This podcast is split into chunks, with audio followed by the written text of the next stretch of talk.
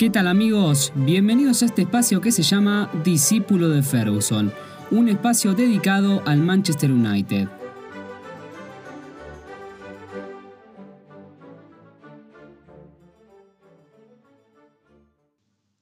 Bienvenidos Red Devils a este espacio dedicado al Manchester United en Spotify que se llama Discípulo de Ferguson. Tengo un breve anuncio para hacerles. De ahora en más, los análisis de los partidos Va, ¿vieron el pequeño resumen que hago de lo más importante del encuentro? Lo voy a subir a Instagram TV. A modo de capsulita, más tranqui, más relajado para ustedes. Y en este espacio en Spotify lo voy a dejar para comentar sobre la historia de nuestro querido United. Voy a dejarlo para comentar las raíces de este club. Como bien dice el título, hoy quiero comentar sobre la fundación del club, que fue en 1878 hasta la temporada 1902. Porque arranqué haciendo algunas previas de los encuentros, el resumen de los partidos, la historia del derby, pero no empecé por lo más importante, que son las bases. ¿Cómo surgió esto de Manchester? ¿Qué tuvo que pasar primero antes de llegar a un derby? ¿Qué fue primero, el huevo o el Manchester? Bueno, dicho esto, comenzamos. El United se funda en el año 1878 por un grupo de trabajadores de una empresa ferroviaria de la ciudad de Manchester llamada Lancashire and Yorkshire Railway Company. Se estima que fue entre abril y mayo de ese año. En sus comienzos, el club se llamaba Newton Heath. Su primer presidente fue Frederick Attock, que era un dirigente de la empresa ferroviaria que financiaba el club recientemente creado. Gracias a este financiamiento del club, gozaban de una preparación más profesional en comparación con equipos de Gales y de Escocia. Para esos momentos el fútbol seguía siendo amateur y luego existía una organización que era la Association Football.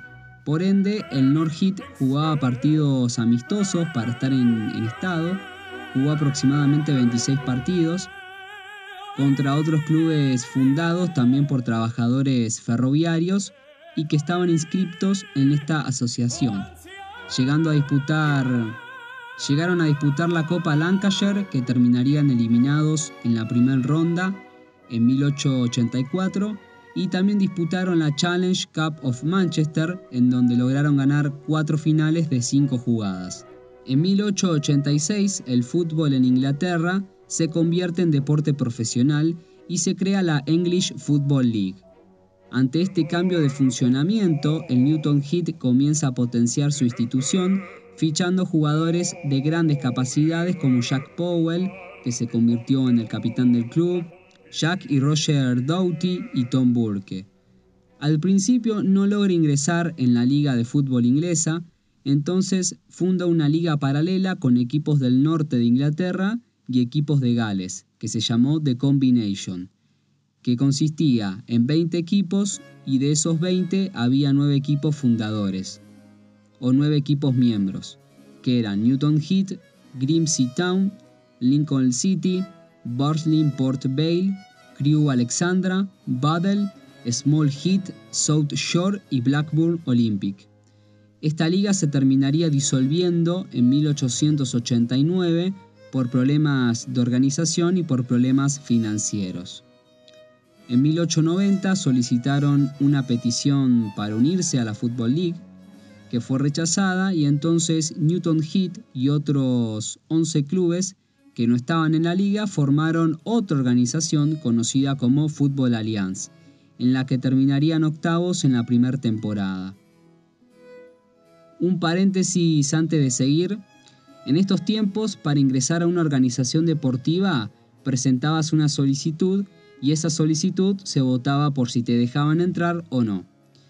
Después de tres solicitudes más que presentaron, el club finalmente se une a la Football League cuando se fusiona con la Football Alliance en 1892 y el Newton Heat fue elegido para la primera división. Es decir, Football League se considera la primera división y la Football Alliance pasa a ser la Liga One, o sea, la segunda división. En la última temporada de la Football Alliance, el club termina segundo detrás del Nottingham Forest, que se unió también a ellos en primera división, o sea, seleccionaron los dos primeros puestos. En su primera temporada en la Football League, Newton Heath termina en último lugar y mantuvo su estatus de primera división gracias a una victoria contra el campeón de la segunda, que fue el Small Head, que más tarde se llamaría Birmingham City. La campaña 1893-1894 también terminaron últimos y estuvieron en los playoffs contra el Liverpool, que fue campeón de la segunda división, para ver quién ascendía.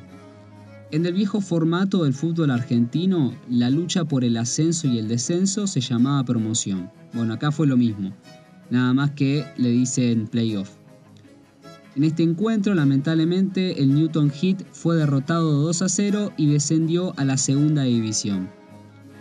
Para esos momentos, el Newton se había desvinculado de la empresa de ferrocarriles y pasó a ser una sociedad anónima, porque había conseguido mucho dinero debido a la gran cantidad de socios y a la venta de entradas. Pero los malos resultados del equipo disminuyó la venta de entradas y entonces el club empezó a tener deudas y demás problemas financieros. Un señor de gran poder adquisitivo, cuyo nombre era John Henry Davis, que era dueño de una prestigiosa cervecería de la región, la Manchester Brew Company, estaba interesado en invertir en el club y decidió ser el máximo inversionista de la institución, con una sola condición, que el club llevara el nombre de su cervecería. Entonces el club cambió el nombre de Newton Heat por el de Manchester United. Hay versiones que dicen que primero le iban a poner Manchester Central o Manchester Celtic, pero finalmente quedó el de Manchester United. El 26 de abril de 1902 el club tiene su refundación, llamándose Manchester United Football Club, vistiendo nuevos colores que fueron el rojo y el blanco. John Henry Davis se convirtió en el nuevo presidente y esa nueva identidad y esa inyección de efectivo que necesitaba le cambió la cara al equipo, atrayendo más gente, teniendo mejores jugadores en el club como James Cooper, Vince Ace, Peg, Henry Stratford, que era el capitán del equipo, George Moger, que era el arquero, y eso cosechó buenos resultados. El técnico en esos tiempos era James West. Y bueno, Red Devils, llegamos al final de este episodio del Manchester United. Recuerden que hoy estuvimos hablando sobre la fundación hasta la temporada 1902. Después, en el otro episodio, vamos a seguir repasando las temporadas. Les mando un abrazo grande desde Buenos Aires, Argentina, y viva el United.